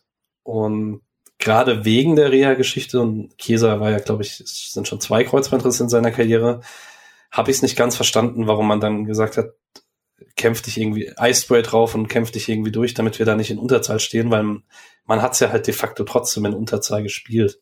Also er stand dann halt da links vorne, so als, äh, keine Ahnung, das verstehe ich nicht so ganz. Ja, zeigt aber auch, wie ernst man das nimmt, ne? Also, und dass einem da absolut gar nichts geschenkt wurde von Juventus Turin. Ne? Also ja, das, absolut. Das, das hätte man nicht gemacht gegen den Tabellenelften der Serie A, nehme ich ziemlich sicher an. Ähm, Und nur, sorry, da ich jetzt heute auf RTL gelernt habe, heißt er ja Ken und nicht Keen, was mich schockiert hat. Das wusste ich nicht. Ken? Wirklich? Oder ist Ja, das, zumindest haben sie ihn so ausgesprochen. Ich habe gegoogelt und er hat sich selber so ausgesprochen. Von daher. hast du nicht Stadionton gemacht oder was? Nee, ich hab's äh, irgendwann wieder angeschaltet Krass. tatsächlich. Numero Waren ja eh nur die. Freiburger zu hören. Gulde. Ja, okay. Geil, Ähm, geile Stadionoption. Also fand ich richtig gut. Ich hätte es nicht ertragen, glaube ich, wenn da irgendjemand reingequatscht hätte. Ähm, allgemein, ich mache jetzt einen ganz harten Cut, weil ich äh, über den viel gelesen habe bei Twitter. Wie fandet ihr denn Litz Doan? Da kann man, ich glaube, man kann mal über seine Position allgemein sprechen. Schalai und dann Doan. War jetzt beides nicht so, so krass.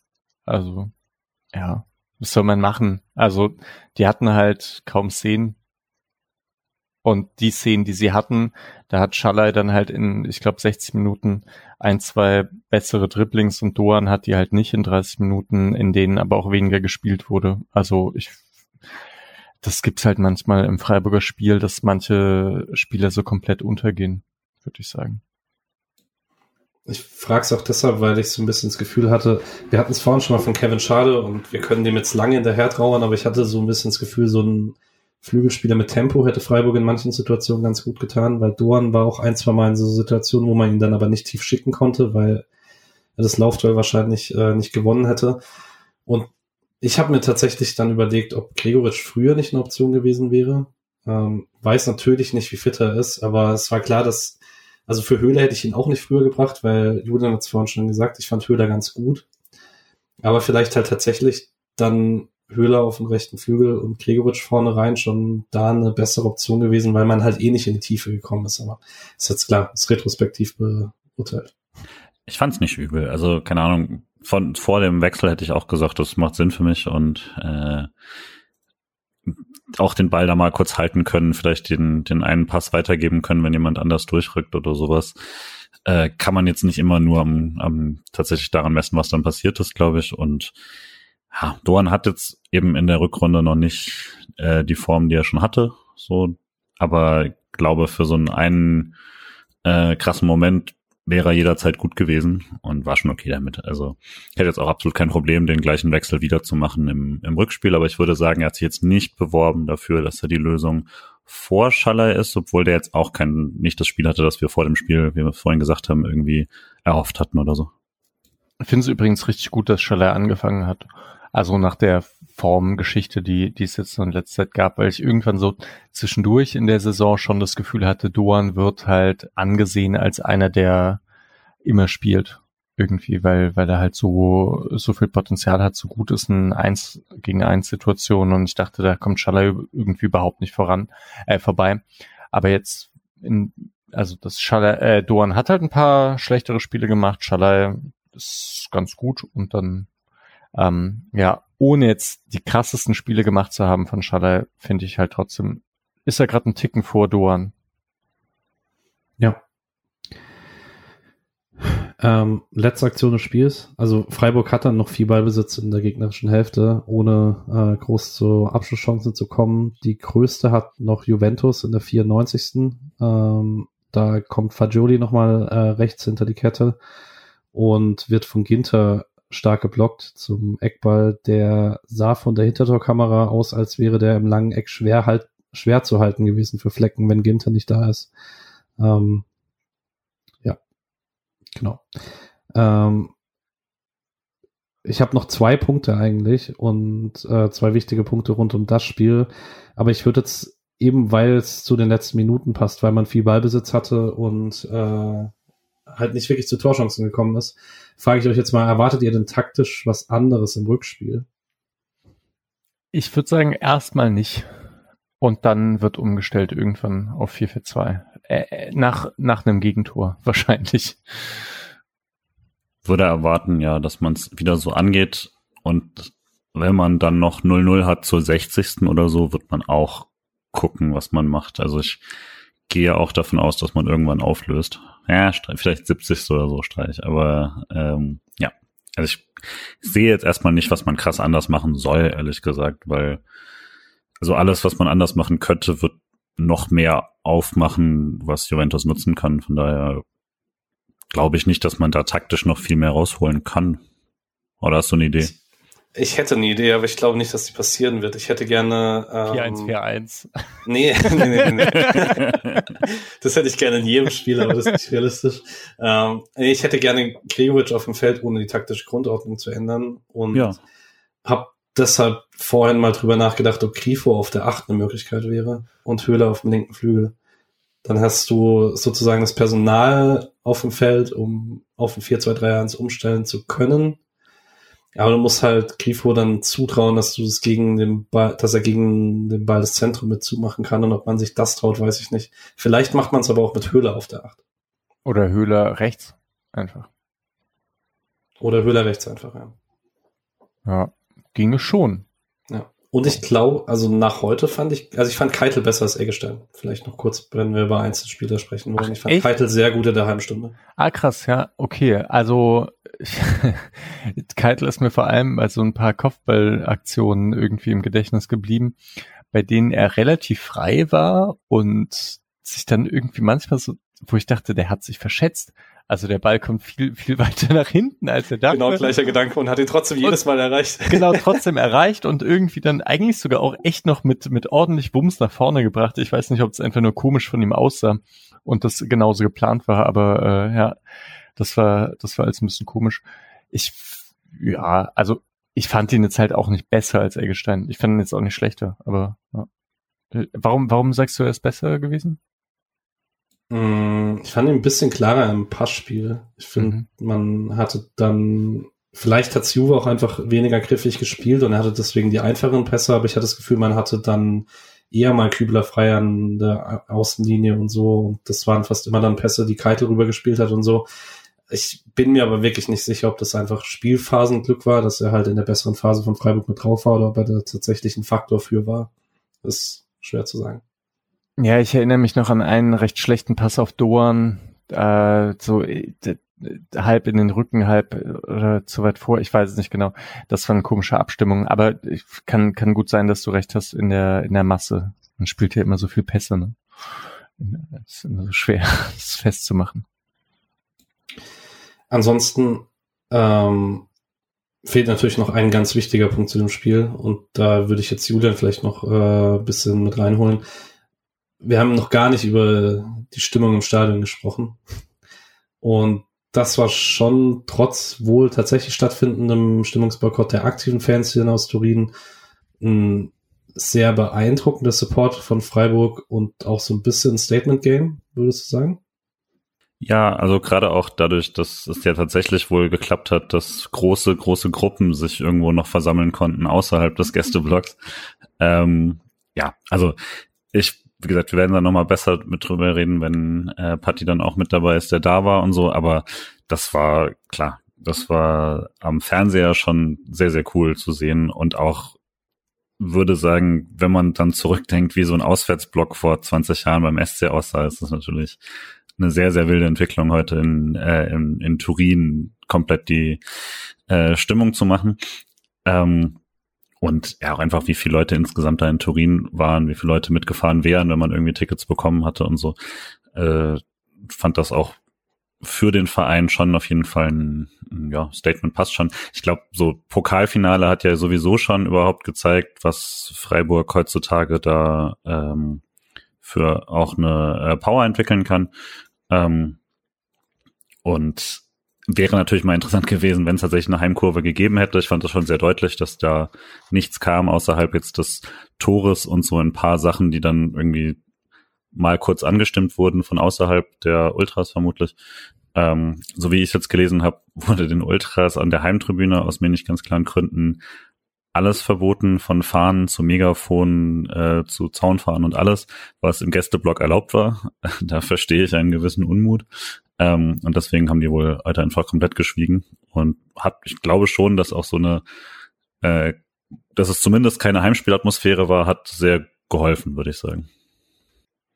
Liebe Grüße ja. an alle, die jetzt äh, vielleicht noch da sind oder zurückfahren, während sie es, äh, wenn sie es hören. Ich habe auf jeden Fall sehr viel Bock darauf, äh, nächsten Donnerstag ein bisschen was selber in der Hand zu haben, äh, im eigenen Stadion dann. Ja, ähm, Wollt ihr noch irgendwas loswerden zum Spiel? Dringend. Nö, wahrscheinlich war das äh, alles. Also, ich meine, so besondere Spiele fühlen sich ja auch nicht immer so komplett dann die ganze Zeit besonders an und wir können jetzt, glaube ich, auch nicht viel mehr sagen, als wir jetzt irgendwie gesagt haben. Man muss sich hundertmal sagen, dass es halt krass ist, gegen Jure zu spielen und so und ja, also genau, es fühlt sich dann ja irgendwie auch, man gewöhnt sich ein bisschen dran und dann ist es ein normales Spiel und man liegt nur 1-0 hinten und ich glaube nicht, dass Freiburg das nächste Woche drehen wird, aber ich sehe schon, dass es möglich ist. Ne? Also ja, wahrscheinlich verliert man es einfach 2-0, aber man kann es auch 1-0 gewinnen. Cool. Gefällt mir. Ich freue mich, dass das Spiel um 18.45 Uhr ist und damit eine Verlängerung nicht dafür sorgt, dass wir bis nach 12 in diesem Stadion stehen. Äh, ich werde einiges an kreativer, mobiler Arbeit leisten müssen, damit ich äh, meine zwei Stunden vorher in Freiburg bin. Aber auf jeden Fall, ich habe extrem Bock. Wir haben ja erstmal ein Bundesligaspiel, wie Christian Streich sagen würde, aber äh, klar, so, so würde lügen, wenn, wenn ich wenn ich sagen würde, meine Gedanken sind voll und ganz bei Hoffenheim. Deswegen, äh, ich habe, also ja, ich freue mich schon sehr drauf. Ich baue jetzt trotzdem mal die Brücke, weil ich wollte noch kurz über Hoffenheim sprechen. Sollen wir auch. Das ist unser, also, wir müssen ja auch noch tippen und alles. Ja, richtig. Äh, aber genau, ihr müsst dann erst noch mir einen Spieler des Spiels geben. Oh, ja. ähm, ich kann aber auch starten, wenn ihr wollt. Mache. Ähm, ich nehme nämlich Matthias Ginter. Ja, klar. Wäre jetzt auch meiner. Hm, vielleicht. Ich weiß nicht. Ja, ich auch. Ja. Okay. Ich hatte, also für die, in der zweiten Halbzeit zum Beispiel fand ich Höfler ziemlich gut, aber der war sehr, sehr wackelig in der ersten Halbzeit und hatte einige brutale Fehler mit drin, die zum Glück nicht bestraft wurden. Deswegen gibt's für mich gar nicht so viele Alternative tatsächlich. Ja, Flecken war halt auch ganz gut. Mhm. Also beim Gegentor kann nichts machen. Das Ding von Rabiot ähm, das sieht ein bisschen komisch aus und so, aber im Endeffekt hält er ja auch einen Schuss aus dem 16er, das ist auch gut. Mhm. Griffo, Griffo war halt im Aufbau stark. Also, ja. Aber Kann, ach, sorry, den wollte ich noch machen, den Punkt. Äh, RTL hat den komischen Talking Point aufgemacht, dass Grifo ja schwach gewesen wäre und dass man ihm die Nervosität angemerkt hätte gegen Turin. Und das fand ich gar nicht. Also ich war in der ersten Halbzeit nicht so glücklich mit manchen Passentscheidungen und so, aber er hat in der zweiten Halbzeit halt ein Grifo-Spiel gemacht. Stadion-Option. Vielleicht drückt sich darin aber auch die Nervosität aus, manche äh, riskanten Sachen nicht zu machen, die er sonst macht.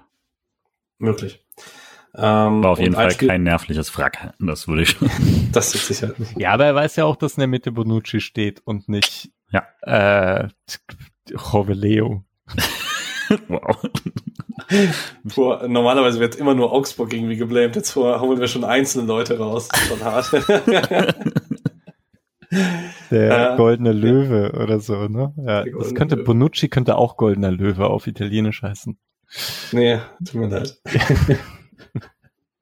ähm, ich fand tatsächlich, ich wollte noch kurz drüber sprechen, ich fand alle Innenverteidiger gut, die heute gespielt haben.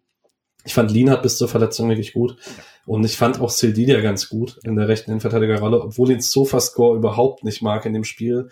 Was aber ganz oft dran lag, dass er ähm, Gegenspieler gestellt hat und äh, den dann das Aufziehen nach hinten sozusagen ermöglicht hat. Und ich glaube, das galt ganz oft als verlorener Zweikampf. Äh, man hat echt viele verlorene Zweikämpfe, ohne dass ich mich an einen Durchbruch gegen ihn erinnern würde. Ähm, und Gulde haben wir schon drüber gesprochen und Ginter auch. Ähm, das war auf jeden Fall sehr stabil. Ich fand Bremer richtig gut. Bremer fand ich auch richtig gut. Eigentlich alle Innen, ne, wirklich alle Innenverteidiger waren gut. Ja. Gut. Ähm, harter Cut Hoffenheim. Also wirklich maximal harter Cut. Was, ähm, wie viel da sind die jetzt gerade? Absteiger. 16. 16. 16. Irgendwie sowas. Und ich würde sagen, also wir haben jetzt vorhin kurz drüber gesprochen, äh, über den Talking Point, Freiburg Probleme, Chancen zu kreieren und so weiter. Trotz dieses Highlights Turin vorher und nachher, das ist was, was ich am Sonntag sehen möchte, weil Hoffenheim Stabilität ist äh, die ganze Saison schon ein Problem, die letzten Wochen noch mehr ein Problem. Ähm, und hoffe schon, dass man den Sonntag ein bisschen nicht nutzt, um Kräfte zu, auch wieder aufzufüllen, sondern um Selbstbewusstsein aufzufüllen. Ja, 100 Prozent. Also ich meine, Hoffenheim hat jetzt sieben Niederlagen in Folge, hat, ich weiß nicht, wann sie das letzte Mal gewonnen haben. Ähm, und da, also ganz klar, das muss man gewinnen. Äh, völlig unabhängig jetzt von gestiegener Erwartungshaltung oder sowas, das würde ich als einen Pflichtsieg deklarieren, selbst wenn wir punktgleich mit Hoffenheim wären. Also das sind die Spiele, die du auf jeden Fall holen musst. Und die der SC dieses Jahr, also wenn man eine Sache hat, die der SC auf jeden Fall richtig gut gemacht hat, ist dann ist es gegen solche Gegner nicht in große Schwierigkeiten zu kommen, äh, wo Frankfurt und so weiter gerne stolpern. Und deswegen, äh, also auf jeden Fall Pflichtsieg für mich noch kurz bevor Misha was sagt und richtigerweise sagt, dass die individuelle Qualität in diesem Kader trotzdem gut ist. Äh, Hoffenheim hat Mitte Oktober zweimal gegen Schalke gewonnen. Einmal 5-1, einmal 3-0. Das war direkt vor der Entlassung von Kramer im Pokal und in der Bundesliga. Ansonsten ist der letzte Pflichtsieg vom 10. September gegen Mainz. Holy shit. Ihr redet jetzt echt über Hoffenheim. Ich fasse es nicht. Das nächste Spiel, was willst du machen? ja. Ich würde mir Spiel ist immer das nächste. Ich würde es vollkommen auch lieber ich über literally jeden anderen reden, aber also wenn Freiburg das Spiel 3-0 verliert, würde ich es vollkommen verstehen, wenn man nur bei Juve ist. Du meinst, für dich wäre es okay, wenn die Mannschaft genauso wenig Bock auf Hoffenheim hätte wie wir? Einfach wie, wie gegen Karabakh im letzten Spiel. Stell der, stell der Weißhaupt, Röhl, Röhl, Wagner. Aber die sollten auch gewinnen, Tobi. ja, ja. Ist so. ja. Ja. Nein, mal ernsthaft. Also, ich, ich gehe ja tatsächlich stark davon aus, dass man, vielleicht nimmt man das sogar einfach und sagt, man spielt es gleich taktisch wie gegen Juve, nur halt ein bisschen offensiver ausgerichtet, einfach um in der Grundordnung drin zu bleiben. Du kannst auch Sildilia gegen Kramaric ähnlich spielen, wie du gegen Di Maria spielst. Äh, Hoffenheim spielt auch mit 3 ZMs und so. Das kann man schon irgendwie deichseln. Ich will jetzt echt nicht bockig sein oder so, aber ich kann mich ganz schlecht auf dieses Spiel einlassen gerade. Vielleicht, wenn wir morgen aufgenommen hätten, wäre das was anderes, aber ja, jetzt gerade nicht. Aber ich tippe okay. einfach 1-1, wenn, ja, weil wir das ja immer machen auch. Julian? Scheiß drauf. Äh, 4-0 und man spielt sich so richtig ein für Juventus und mit drei Toren aus dem Spiel und alles, was jetzt gerade irgendwie so semi in Frage steht. Äh, einfach mal so komplett dominant. Ich finde auch diese Müdigkeitsdiskussion ist unnötig, weil in der Hinrunde war es auch kein Problem. Ja, finde ich auch. Ich finde auch. Unentschieden ähm, gegen Hoffenheim gespielt? Doch, 0-0. Das waren die zwei 0-0s in Folge, Gladbach und Hoffenheim. Da war Hoffenheim aber noch besser. Ja. Ähm, ich bin allgemein in der sportlichen Betrachtung dieses Kalenderjahres nicht ganz so dramatisch, wie ich es an vielen Stellen sehe. Ähm, ich sehe, dass man offensiv ein bisschen weniger Durchschlagskraft hat, aber ich sehe nichts, was irgendwie unheilbar wäre. Und habe trotzdem ein schlechtes Gefühl für Sonntag, weil ich finde so, Frankfurt hat es oft genug gezeigt in den letzten Jahren, dass so, wenn du keine Top-Mannschaft bist, sind so Spiele zwischen zwei richtigen Highlight-Spielen einfach richtig schwer für den Kopf, weil in der Bundesliga kriegst du halt nie eine absolute Pfeifenmannschaft und Hoffenheim sah unter Materazzo zumindest einen Tick besser aus, auch wenn man trotzdem verloren hat. Ähm, und tippt tatsächlich darauf, dass wir 2-1 verlieren. Aber Frankfurt hat gegen uns letztes Jahr zwischen Barcelona gespielt und ja, wir haben gewonnen, aber das war reines Glück, ehrlich gesagt, und Frankfurt war besser. Könnte gegen Hoffenheim auch so passieren. Jo, jetzt was ist denn los? Hoffenheim hat keinen Nils Petersen, der diesen Ball einfach unter die Torlatte schweißt. Weißt nee, weißt du, wer Nils Petersen hat? Wir haben Nils Petersen. ich bin aber auch bei mir, also irgendwie ein Teil von mir wünscht sich dann auch so ein bisschen einfach, ich glaube, also physische Kraft ist gar kein Stress, aber ich glaube, so ein bisschen mentale Kraft würde ich mir auch ein bisschen Rotation wünschen und würde dann einfach sagen, keine Ahnung, bringen Doan. Keitel Röhl als Doppelsechs, Atubolo im Tor, Kenneth Schmidt statt die, äh, für Lienhardt und so. Einfach. Ich weiß nicht, ob das stimmt, dass physische Kraft überhaupt kein Problem ist. Also die spielen von 21 Uhr bis 23 Uhr Donnerstagabend in Turin, gehen jetzt irgendwann gegen 12, halb eins pennen, schlafen dann aus, okay, aber dann gibt's halt Freitag und Samstag, also Freitag Regeneration, Samstag wahrscheinlich auch irgendwie ein bisschen und dann geht's halt Sonntag direkt weiter. Ich glaube, optimal ist es nicht hatte man in der Hinrunde halt beim SC ja schon sechsmal und das war jetzt nie ein großes Problem. Ja, weil man die ganzen weggeputzt hat irgendwie da die, diese ja Karabaks und Norns Und dieser Welt. Piräus. Piräus, ja, Piräus, Schatten seiner selbst, muss man sagen. Ja, okay. Ich Juve glaube- war schon, ich, also ich fand's krass auf jeden Fall. Weiß nicht. Und echt in der 70. Genau, das war halt anders gegen Karabakh. Also ab der 70. wie Günther und Grifo gepumpt haben und die ganzen anderen und Juve war ja auch platt. Und Freiburg hat es trotzdem nicht geschafft, so richtig Druck zu entfalten. Und ich glaube nicht, wenn man keine Lust hatte, sondern ja, die sahen mir alle nicht so nicht so fit aus. Mal sehen. Naja, wir werden es ja sehen am Sonntag. Äh, ist auch nicht so wichtig. Wird man nächstes Jahr vergessen haben, das gegen Juve nicht. Das stimmt. Das ist richtig. Es gibt jetzt ein 5 zu 4, wie es schon mal gegen Hoffenheim gab. Mal schauen. Ähm, gut, das war jetzt auch äh, genug äh, Gerede über das Konstrukt aus Nordbahn. Ähm, wir werden es zu spielen sehen am Sonntag dagegen. Ich werde auch Sonntag im Stadion stehen und dann wahrscheinlich auch relativ schnell wieder auf Spannung sein, egal ob Turin war vorher und danach. Ähm, und ihr hört uns dann danach auch wieder. Ähm, bis dahin euch beiden erstmal eine gute Nacht. Es ist jetzt 0.22 Uhr. Mein Bett ruft. Gute Nacht, ich habe frei. Ihr auch? Ich auch. Ich nicht. okay, Patrick. Ah, fünf Stunden Schlaf. Uhu. Viel Naja, Spaß im ja. Büro. Schönes Wochenende euch allen, äh, wenn ihr das hört. Äh, guten Heimweg aus Turin, wenn ihr es auf diesem hört. Und wir hören uns nach dem Spiel gegen Hoffenheim wieder. Macht's Yes. gut. Ciao. Macht's gut. Ciao, ciao. Tschüss. Drum löse ich dich beim Allein.